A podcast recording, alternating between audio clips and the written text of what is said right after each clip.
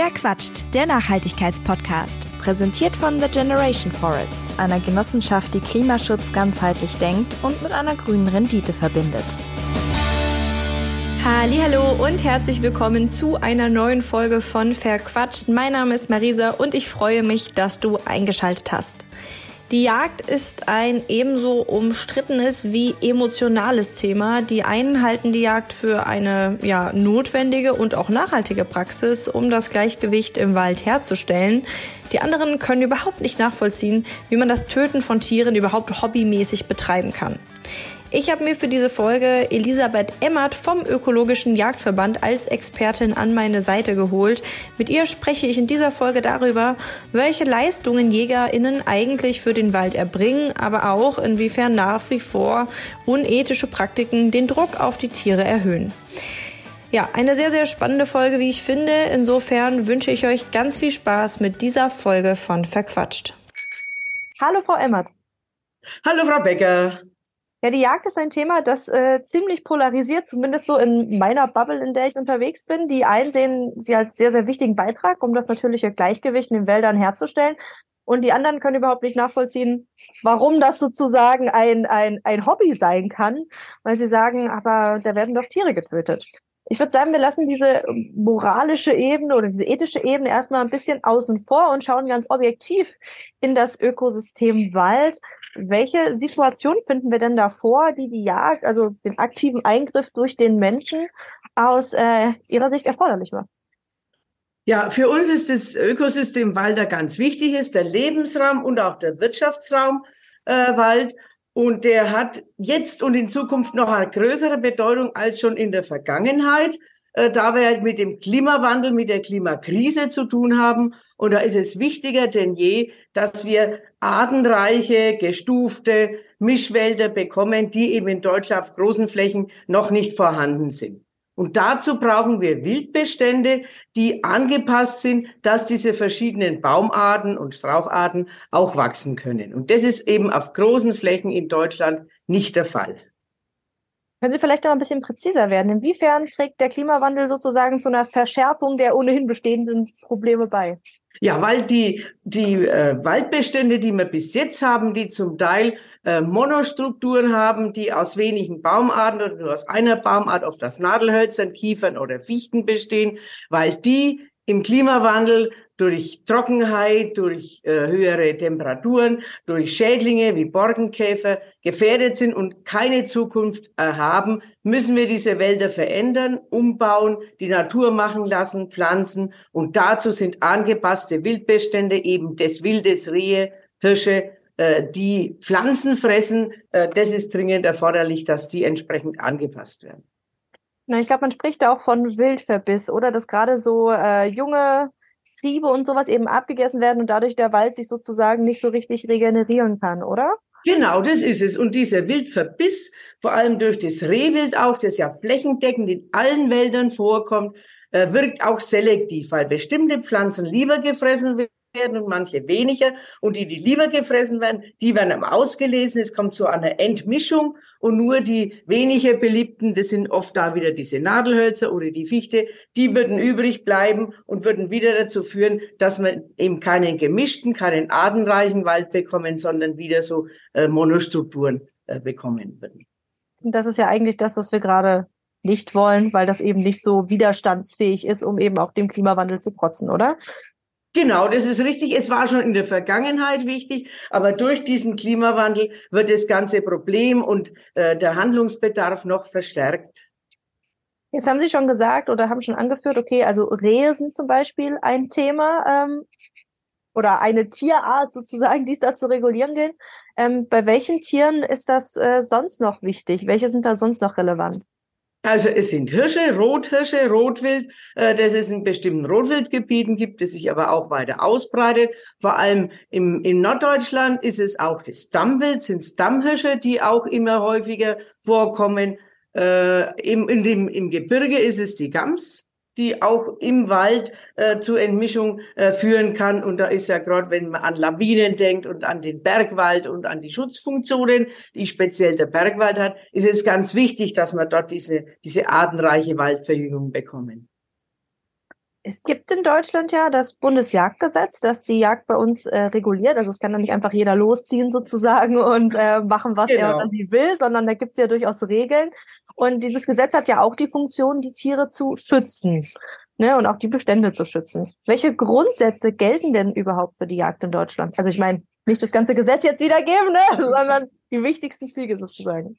Ja, also wichtig ist, dass die Jagd nachhaltig äh, betrieben wird. Das heißt, dass man langfristig jagen kann, dass die Wildbestände weder äh, zu stark dezimiert werden, noch überhand nehmen. Wir haben eben jetzt, das liegt nicht am Wild als solchen, sondern am jagdlichen Umgang mit dem Wild, sehr hohe Bestände dieser äh, Wildarten, Tierarten, die ich genannt habe, die eben Pflanzenfresser sind und sich auf den Wald auswirken können. Und im Bundesjagdgesetz soll geregelt werden, wer jagen darf, welche Vorgaben, äh, dass es gibt Richtung Schonzeiten, Jagdzeiten, wo gejagt werden darf, äh, mit welchen Methoden wir jagen dürfen. Das ist alles im Bundesjagdgesetz, aber auch in den Landesjagdgesetzen geregelt. Fangen wir doch mal an. Wer darf denn in Deutschland jagen? Wie läuft da sozusagen die Zulassung und auch die Kontrolle dessen? Ja, grundsätzlich muss jeder, der äh, auf die Jagd gehen will, eine Prüfung machen. Eine Ausbildung und eine äh, staatlich festgelegte Prüfung mit bestimmten Inhalten, dem muss man erst einmal genügen. Und wo man dann jagen darf, das hängt dann wieder von den Grundbesitzern. Aber in Deutschland ist ja das Jagdrecht äh, mit dem Grundbesitz gekoppelt. Jemand, der äh, Land besitzt, der darf auch jagen. Und es gibt bestimmte Mindestgrößen von solchen Revieren, wo sich verschiedene Grundbesitzer dann zusammenschließen müssen zu Jagdgenossenschaften oder Eigenjagdbesitzer oder staatliche äh, Jagden vom Staatswald, äh, wo man dann jagen darf, wo die Jagd entweder verpachtet ist oder wo man über Jagdmöglichkeiten äh, ähm, dann äh, findet, über Jagdscheine oder Pacht oder ähnliches, dass man dann auch eine Fläche hat und eine Jagdmöglichkeit hat. Okay, und dann haben Sie ja schon gesagt, es gibt auch sowas wie Schonzeiten, um zum Beispiel äh, bestimmte Tierarten ja zu entlasten in äh, ja, sensiblen Phasen.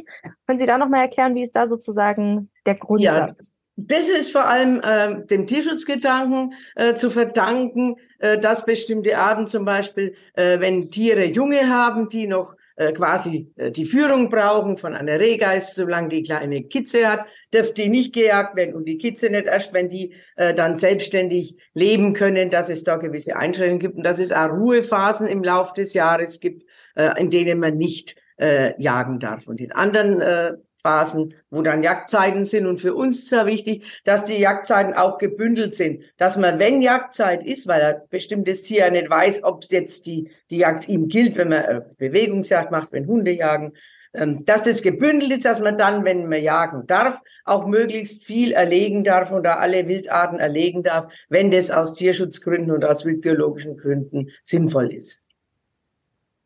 Nun würde es ja wahrscheinlich den ökologischen Jagdverband als solchen nicht geben, wenn das Gesetz sozusagen äh, perfekt wäre, sage ich mal, oder äh, vollumfänglich ausreichen würde, oder? Äh, wo sehen Sie denn möglicherweise Schwächen oder liegt es eher an der Praxis? Es ist zum einen die Praxis, aber wir plädieren auch dafür, dass bestimmte gesetzliche Vorgaben sich ändern müssten, dass man die Jagd zum Beispiel im Wald in mancher Hinsicht erleichtern soll. Viele dieser gesetzlichen Vorgaben beziehen sich auf einen, ja, auf einen Schutz der Jagdpächter im Verhältnis zu dem eigentlichen äh, Jagdrechtsinhaber, zu den Grundeigentümern. Und es zieht sich durch das ganze Gesetz. Da müsste man also den Grundeigentümern zum Teil noch mehr Einflussmöglichkeiten geben, um ihre Rechte durchzusetzen, ihr Recht auf einen äh, artenreichen Wald oder auf eine naturnahe Waldbewirtschaftung. Das wäre ganz äh, wichtiger Aspekt, aber auch was Tierschutz äh, oder ähnliches an, welche Tierarten überhaupt jagdbar sind. Der Abschuss von Hunden und Katzen, die Fallenjagd. Es gibt verschiedene Ansatzpunkte von diesem Wald-Wild-Zusammenhang abgesehen, wo wir überzeugt sind, da müsste das Jagdrecht entrümpelt werden. Es müsste an, an gesellschaftliche Anforderungen angepasst werden. Da gibt es vieles zu tun. Es ist noch wichtig, dass die Länder große Freiheiten haben, äh, die Jagdgesetze, die Landesjagdgesetze ähm, unabhängig vom Bundesjagdgesetz zu gestalten. Mit der Föderalismusreform hat sich das geändert und viele Landesjagdgesetze sind sehr viel moderner als das Bundesjagdgesetz. Also da gibt es großen Bedarf, da nachzuziehen und auf Bundesebene ist ja trotzdem diesen gesetzlichen Rahmen schafft, äh, auch äh, sich dem anzupassen und äh, möglichst auch noch Vorreiter zu sein, äh, was diese fortschrittliche Gesetzgebung angeht. Wenn Sie da mal ein, zwei Punkte nennen, die Sie da konkret meinen, wo sozusagen die Landesjagdgesetze schon weiter sind als äh, der Bund? Also was die, die Wald-Wild-Zusammenhänge angeht oder dass man davon wegkommt, dass man starre Abschusspläne hat, dass man bestimmte Vorgaben hat, wie viel meinetwegen von Rehen weibliche, junge, alte geschossen werden. Das sollte man viel freier gestalten und da gibt's Länder, die das bis jetzt haben äh, schon, wo eben keine Vorgaben mehr gibt und auf Bundesebene gibt's das äh, immer noch. Da sollte man das äh, vieles verbessern. Oder was Jagdpachtzeiten angeht, äh, dass die, die Verpächter, also die Waldeigentümer, mehr Möglichkeiten haben, äh, die Jagd zu verpachten, aber auch mehr Vorgaben machen können. Das ist in manchen Ländern auch schon umgesetzt. Bleiben wir vielleicht mal bei diesen Abschutzlisten. Finde ich total interessant. Wie funktioniert denn da überhaupt sozusagen die Kommunikation unter den äh, Jägerinnen und Jägern oder liegt es dann sozusagen an der Person, die sozusagen das Jagdrecht besitzt, ähm, weil es ihr Grund und Boden ist sozusagen, das alles zu tracken und zu managen sozusagen und zu kontrollieren, dass da eben nur eine bestimmte Anzahl äh, geschossen wird. Genau, es ist schwer zu kontrollieren und die Gesetze sind immer noch darauf abgestellt, dass nicht zu viel geschossen wird. Und wir haben jetzt das Problem, wir müssen ja und wollen ja mehr schießen. Also in der Vergangenheit hat man sich Gedanken gemacht, dass bestimmtes Wild lokal, was weiß ich, ausgerottet wird, was überhaupt kein Problem ist, sondern wir müssen jetzt dafür sorgen, dass es liberaler gehandhabt wird, dass man freier ist, äh, mehr zu erlegen. Und es ist immer äh, äh, verschiedene Faktoren. Das eine ist die Jagdbehörde, die das genehmigen muss, die bei den Landratsämtern angesiedelt ist. Das andere sind die Grundeigentümer, wo eben der einzelne Waldbesitzer das Jagdrecht hat oder diese Jagdgenossenschaft. Und das andere sind die, die Jagdausübungsberechtigten, die Pächter oder die, die die Jagd dort im Auftrag des Grundeigentümers ausführen soll. Diese drei äh, Faktoren müssen zusammenspielen. Letztlich ist es aber so, das muss man ganz offen sagen, dass es bei uns schwer zu kontrollieren ist, ob dieser Pächter zu viel schießt oder zu wenig schießt. Es ist ja nicht immer irgendein Polizist oder jemand von der Jagdbehörde draußen und steht hinter ihm. Äh, darum wissen wir, dass es schwierig ist, dass es sogenannte Postkartenabschüsse gibt, die nur auf dem Papier basieren, dass in anderen Revieren aber mehr erlegt wird. Darum wollen wir weg von diesem Papierkram, sondern dem Einzelnen mehr Möglichkeiten äh, geben, das umzusetzen. Und für uns, das ist ganz wichtig, wenn es um den Wald geht, zählt der Grundsatz, der Wald zeigt, ob die Jagd stimmt. Also wenn im Wald diese äh, Bäume, diese Jungpflanzen wachsen können, wenn die Vielfalt in der Verjüngung da ist, dann ist auch die Jagd auf diese eben pflanzenfressenden Arten, dann stimmt die, dann ist es richtig, dann funktioniert's. Da braucht man gar nicht so viel Zahlen oder wer was erlegt, sondern draußen der Wald zeigt, äh, ob die Jagd wirklich richtig ausgeführt wird. Und wie sieht das dann bei anderen Arten aus? Also ich meine, es gibt ja durchaus auch noch Wildschweine zum Beispiel, die irgendwie auch bejagt werden. Ähm, wie ist da dann sozusagen die Kontrollinstanz? Also weil ja, man da wahrscheinlich nicht so gut am Wald ablesen kann, oder? Ja, genau. Und für Wildschweine, wo wir ja auch die Entwicklung haben, dass immer mehr erlegt werden, dass sich die immer weiter verbreiten, äh, dass die immer häufiger werden, äh, da ist auch überhaupt kein Problem, dass man davon aus die musste, die werden irgendwo ausgerottet. Da ist es auch notwendig, dass man mehr erlegt. Da gibt es aber keine äh, gesetzlichen Vorgaben, keine Abschusspläne, nichts, weil man das eben, äh, das Bild auf, auf von gesetzlicher Seite her mit verschiedenen Maß misst. Bei diesem Schalenwild, bei Hirschen, da war es immer ganz wichtig, ja, nicht zu viel schießen, wir müssen hegen, wir brauchen mehr. Die Trophäe ist wichtig, das ist da ein Faktor, der einmal noch mit reinspielt. Und bei dem Wildschweinen, bei dem Schwarzwild, da ist man eben viel äh, freier äh, zu handeln, aber trotzdem, äh, weil die Jäger schon Interesse auch an hohen Wildbeständen haben, die leicht bejagbar sein sollen, äh, hat sich dieses, dieses Schwarzwild immer weiter vermehrt und flächig ausgebreitet und sind ja immer mehr da. Was aber in der Landwirtschaft wieder zu Problemen führt, wenn die in Wiesen große Löcher machen, das sieht man, wenn die, das ist für die Bewirtschaftung schwierig. Oder Maisfelder, wenn der Mais, die Körner ausgesät werden, dann gehen die hinterher und, und äh, sammeln die äh, quasi auf, sodass dann Lücken entstehen. Also in der Landwirtschaft äh, gibt es auch Probleme eben mit zu viel äh, Wildschweinen. Hm. Ich habe im äh, Vorfeld natürlich auch ein bisschen recherchiert. Ich hatte ja auch den einen Artikel, den ich dazu gefunden habe, mit Ihnen geteilt. Und ähm, eben auch ja herausgelesen können, ne, dass es äh, natürlich auf der einen Seite diese Nutzensseite gibt, über die wir jetzt viel gesprochen haben, dass Jagd eben sozusagen notwendig ist, auf der anderen Seite aber auch ähm, dem Ökosystem Wald schaden kann. Und äh, um das vielleicht für die ZuhörerInnen so ein bisschen zu umreißen, Sie kennen die Studien ja, ähm, ich bin da auf solche gestoßen, die eben sagen, dass die Tiere unter Jagddruck gestresster sind, scheuer werden, nachtaktiver werden und dass auch die natürliche Auslese durch so was wie Futterstellen, zum Beispiel bei Rehen in Bayern, äh, erschwert wird. Und außerdem soll es wohl auch so sein, dass die Tiere sich unter Jagddruck mehr vermehren, was natürlich irgendwie einen, Teufels, äh, einen Teufelskreis aufmacht. Ne? Also mehr Tiere, mehr Jagd erforderlich, mehr Jagddruck. Wie kommen wir aus diesem für Tiere vermutlich eher stressigem äh, Teufelskreis wieder raus?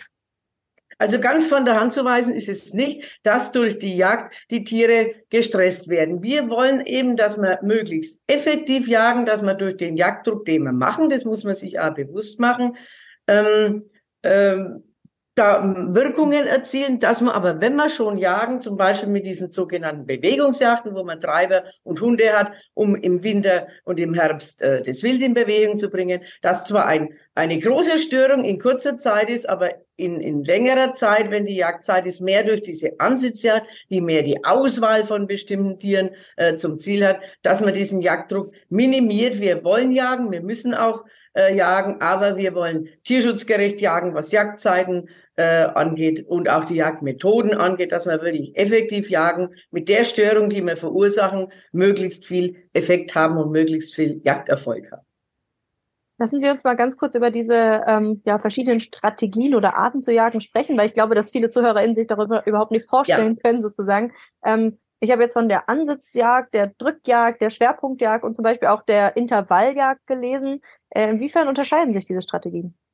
Also in der Walljagdheit, dass man in, in Jahreszeiten, die vielversprechend sind, wenn das Wild ohnehin aktiv ist, dass man dann schwerpunktmäßig jagt und in anderen Jahreszeiten, die zum Teil ja durch Schonzeiten bedingt sind, äh, nicht jagt, um dem Wild quasi wieder Ruhe zu gönnen, auch den Jägern Ruhe zu gönnen, äh, dass man dann wirklich diese guten Zeiten nutzt, das ist zeitlich und bei dem anderen geht es um Jagdmethoden, ob man als Einzeljagd auf den Hochsitz sitzt und darauf wartet, dass irgendwas erscheint auf der Wiese oder im Wald. Und das andere ist, dass man im Herbst und Winter ist es sinnig, wenn man eben auch zum Beispiel bei den Rehen alle Rehe, die da auftauchen, auch erlegen darf, dass man dann diese Bewegungsjachten macht, dass man mit Hunden und Treibern im Wald das Wild in Bewegung bringt, die natürlich sonst sich halt verstecken, auf Deutsch sagt, und dass man die dann, äh, und das, wenn gut organisiert ist, sind das wirklich sehr effektive Jagdmethoden, die dann vor die einzelnen Schützen bringt, die dann äh, was erlegen können. Und drum erwischt man eben im Wald, der ja dadurch, wenn er sich verjüngt, wenn er artenreicher, wenn er strukturreicher wird, wird er immer unübersichtlicher. Da wird es also immer schwieriger, nur auf dem Ansitz, wenn man draußen sitzt und darauf warten muss, dass irgendwas äh, sichtbar wird von dem Wild, vor allem die Rehe, äh, ist es schwieriger. Und mit diesen Bewegungsjachten äh, schafft man das leichter, dass man dann das Wild, das ja tatsächlich da ist, auch was äh, erlegen kann und Jagd erfolgt. Und ist es momentan so, dass sozusagen jeder Mensch, der jagen geht, selber entscheiden kann, welche Strategie er sozusagen wählt? Oder ähm, wird das übergeordnet je nach Land oder äh, Nein, nein, das, das ist jedem okay. überlassen, ja, mit welcher Strategie, äh, dass man vorgeht. Der Trend geht immer mehr dazu, vor allem dort, wo man äh, Waldflächen in der Jagd hat. Es gibt ja auch in Wäldern natürlich äh, Jagdflächen, äh, dass man immer mehr zu diesen Bewegungsjachten kommt, weil auch die die Jagdpächter oder die, die auf die Jagd mitgehen oder die als Jagdgäste fungieren. Es gibt da verschiedene Möglichkeiten. Immer mehr sehen, dass man ohne diese Jagden zu dem Ziel äh, nicht kommt, dass man wirklich diese, diese Waldvegetation, dass dieser Waldumbau, der ja zum Teil vonstatten gehen muss, wirklich funktioniert. Und da gibt's auch immer mehr Druck seitens der Verpächter, der Waldeigentümer, der Grundeigentümer, die eben sagen, ich brauche diesen Wald, ich brauche diese naturnahen Waldbestände. Ihr Jäger müsst so jagen, wie ich mir das vorstelle. Und da gibt's auch immer mehr äh, Waldbewusstsein und immer mehr ähm, nach unserer Sicht natürlich berechtigten Druck äh, der Jagdrechtsinhaber auf die Jagdausführenden, das wirklich so umzusetzen. Sehr, sehr spannend. Ähm, lassen Sie uns zum Schluss noch einmal zur Ethik der Jagd kommen. Ich habe es am Anfang ja schon angesprochen. Äh, einige Menschen können, glaube ich, damit einfach nicht so viel anfangen, sozusagen, dass das ein Hobby sein kann.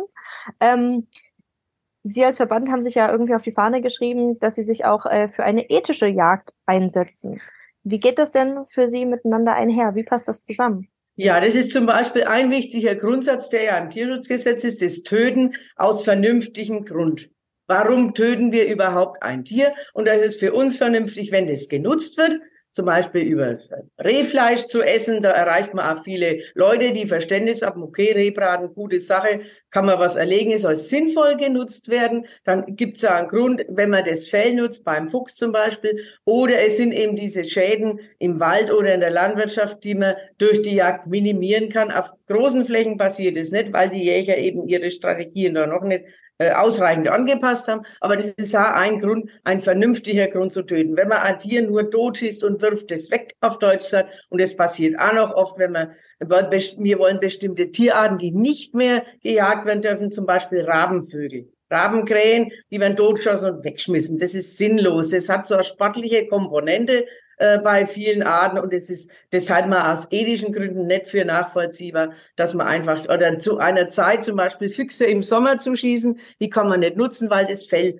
äh, nicht nutzbar ist. Die werden auch weggeschmissen. Da werden Jungfüchse geschossen, äh, weil man behauptet, man müsste die erlegen, damit man mehr Hasen hat. Also diese Kurzschlussökologie, da kommen wir vielleicht noch auf einen anderen Punkt. Das halten wir eben aus ethischen Gründen nicht für tragbar. Wild, das man erlegt, muss auch aus vernünftigen Grund erlegt werden und sinnvoll genutzt werden. Es muss einen, einen, einen nachvollziehbaren Sinn haben und nicht nur ein Trophäe oder sportliche Gründe oder was auch immer, dass man Tiere äh, schießt und dann wegschmeißt.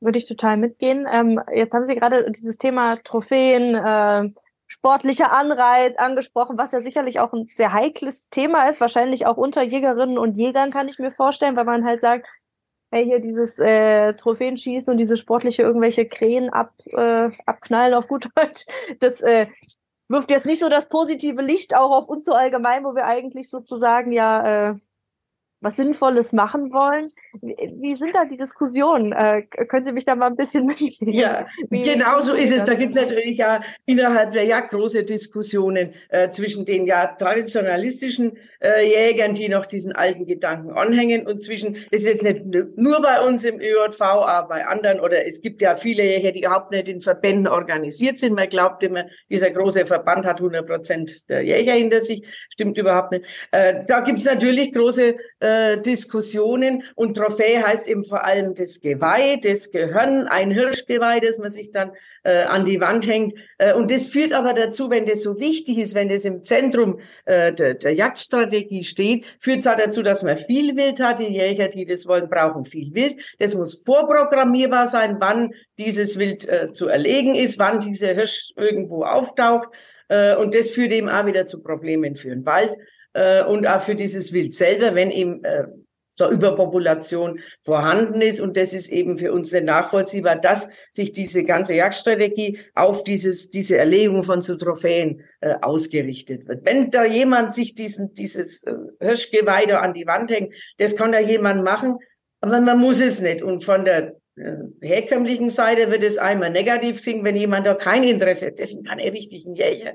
Und äh, das, das gehört einfach äh, weg, das, das Gedankengut. Und vieles auch in der Jagd oder Jagdzeiten sind ja auf diese Trophäen noch abgestellt. Das müsste alles weg. Das kann jemand mit umgehen, wie er will, aber es kann keine Zwänge geben. Zum Beispiel diese Trophäen schauen, diese Ausstellung jedes Jahr von diesen Hirschgeweihen. In Bayern ist es noch staatliche Pflicht, das halten wir für unsäglich. Also das kann es nicht mehr sein. Und man weiß ja, dass das alles oft nicht stimmt dass ja viele von diesen Hirschen, die geschossen werden, überhaupt dort nicht auftauchen. Die wandern in den Kofferraum, dann vielleicht an die Wand. Es ist ja nicht wirklich äh, alles ehrlich und transparent, was da passiert. Und darum muss dieses ganze äh, Primborium auf Deutsch gesagt weg. Das kann jeder halten, wie er will. Aber es soll nicht dazu führen, dass es eben Probleme draußen gibt oder Ungleichgewichte oder hohe Wildbestände, weil die Jäger viel Wild wollen und weil sie leicht jagen wollen und weil es vorhersagbar sein soll, wo, wann welches Wild auftaucht. Hm. Das heißt, was wären da für Sie so vielleicht zum Abschluss die drei wichtigsten Punkte, die sich dahingehend ändern müssen? Entweder auf gesetzlicher Ebene oder eben auch, ich weiß nicht, in den Jagdverbänden, dass man sagt, hey, das sind jetzt äh, unsere Regeln. Ja, also ganz grundsätzlich, darum nennen wir uns auch ökologischer Jagdverband, soll das die gesamten Ökosysteme, Wald, aber auch äh, in der Landwirtschaft und andere, mehr im Fokus stehen und nicht einzelne Tierarten bei den Jägern, die erwünscht sind und andere sind wieder unerwünscht, dieses Messen mit zweierlei Maß und einzelne zum Beispiel Trophäenträger, die nach wie vor im Vordergrund stehen, vor allem wenn es um die Hirsche geht, äh, sondern die gesamten Lebensräume, für die man über die Jagd, vor allem wenn wir diese Wildbestände im Wald anpassen, auch für den gesamten Lebensraum und damit auch für andere Arten. Wenn wir im Wald Artenvielfalt haben, dann haben wir auch mehr Schmetterlinge und mehr Insekten. Äh, das kommt also dem gesamten Ökosystem zugute. Das ist ein ganz wichtiger Aspekt, der in, in vielen Jägerköpfen sich einfach noch äh, weiter und ehrlicher und äh, realitätsnäher äh, verbreiten muss und nicht nur diese, diese äh, partikularistischen Interessen, äh, dass man sagt, ich möchte viel Wild, ich möchte bestimmte Arten, ich möchte äh, bestimmte Trophäen haben. Das würde viele der Probleme, die mit der Jagd noch zusammenhängen, schon mal entschärfen oder lösen, wenn man das mehr im Fokus hätte. Die gesellschaftlichen Interessen, was Tierschutz angeht, was äh, naturnahe Waldbestände angeht und auch die Interessen dieser äh, Lebensräume, was wirklich Naturschutz äh, in, in, einem übergeordneten äh, Aspekt ist. Ja, Frau Emmert, vielen, vielen Dank für diesen Einblick. Das war sehr, sehr schön. Ich hoffe, äh, dass sich auch die Zuhörerinnen und Zuhörer ähm, etwas mitnehmen konnten. Ich gehe ganz stark davon aus. Und ja, vielen Dank, dass Sie bei Verquatsch zu Gast waren. Sehr gerne, hat mir auch große Freude gemacht und wenn ein bisschen was rüberkommt, ist es eine gute Sache. Vielen Dank für das Interview und die guten Fragen. Du willst aktiv gegen den Klimawandel vorgehen, das Artensterben verhindern, für mehr soziale Gerechtigkeit sorgen und eine grüne Rendite erzielen? Dann bist du bei The Generation Forest richtig. Mit einem Impact Investment bei der Genossenschaft The Generation Forest schaffst du auf abgeholzten Waldflächen neue tropische Wälder in Panama, die nach dem Generationenwaldprinzip aufgeforstet werden. Generationenwälder sind nachhaltig bewirtschaftete Wälder, die langfristig CO2 speichern, Lebensraum für Flora und Fauna schaffen, faire Jobs für die lokale Bevölkerung sichern und durch die selektive Entnahme von wertvollen Tropenhölzern eine grüne Rendite erzielen. Dem Wald wird also wieder ein Wert gegeben, der ihn vor zukünftiger Abholzung schützt und für die Mitglieder eine grüne Rendite erzielt. Damit beweist die Generation Forest, Ökologie und Ökonomie können zusammen für eine bessere Zukunft sorgen. Du hast auch Lust bekommen? Erfahre jetzt mehr zu The Generation Forest über den Link in den Show Notes. Wer quatscht? Der Nachhaltigkeitspodcast. Präsentiert von The Generation Forest, einer Genossenschaft, die Klimaschutz ganzheitlich denkt und mit einer grünen Rendite verbindet.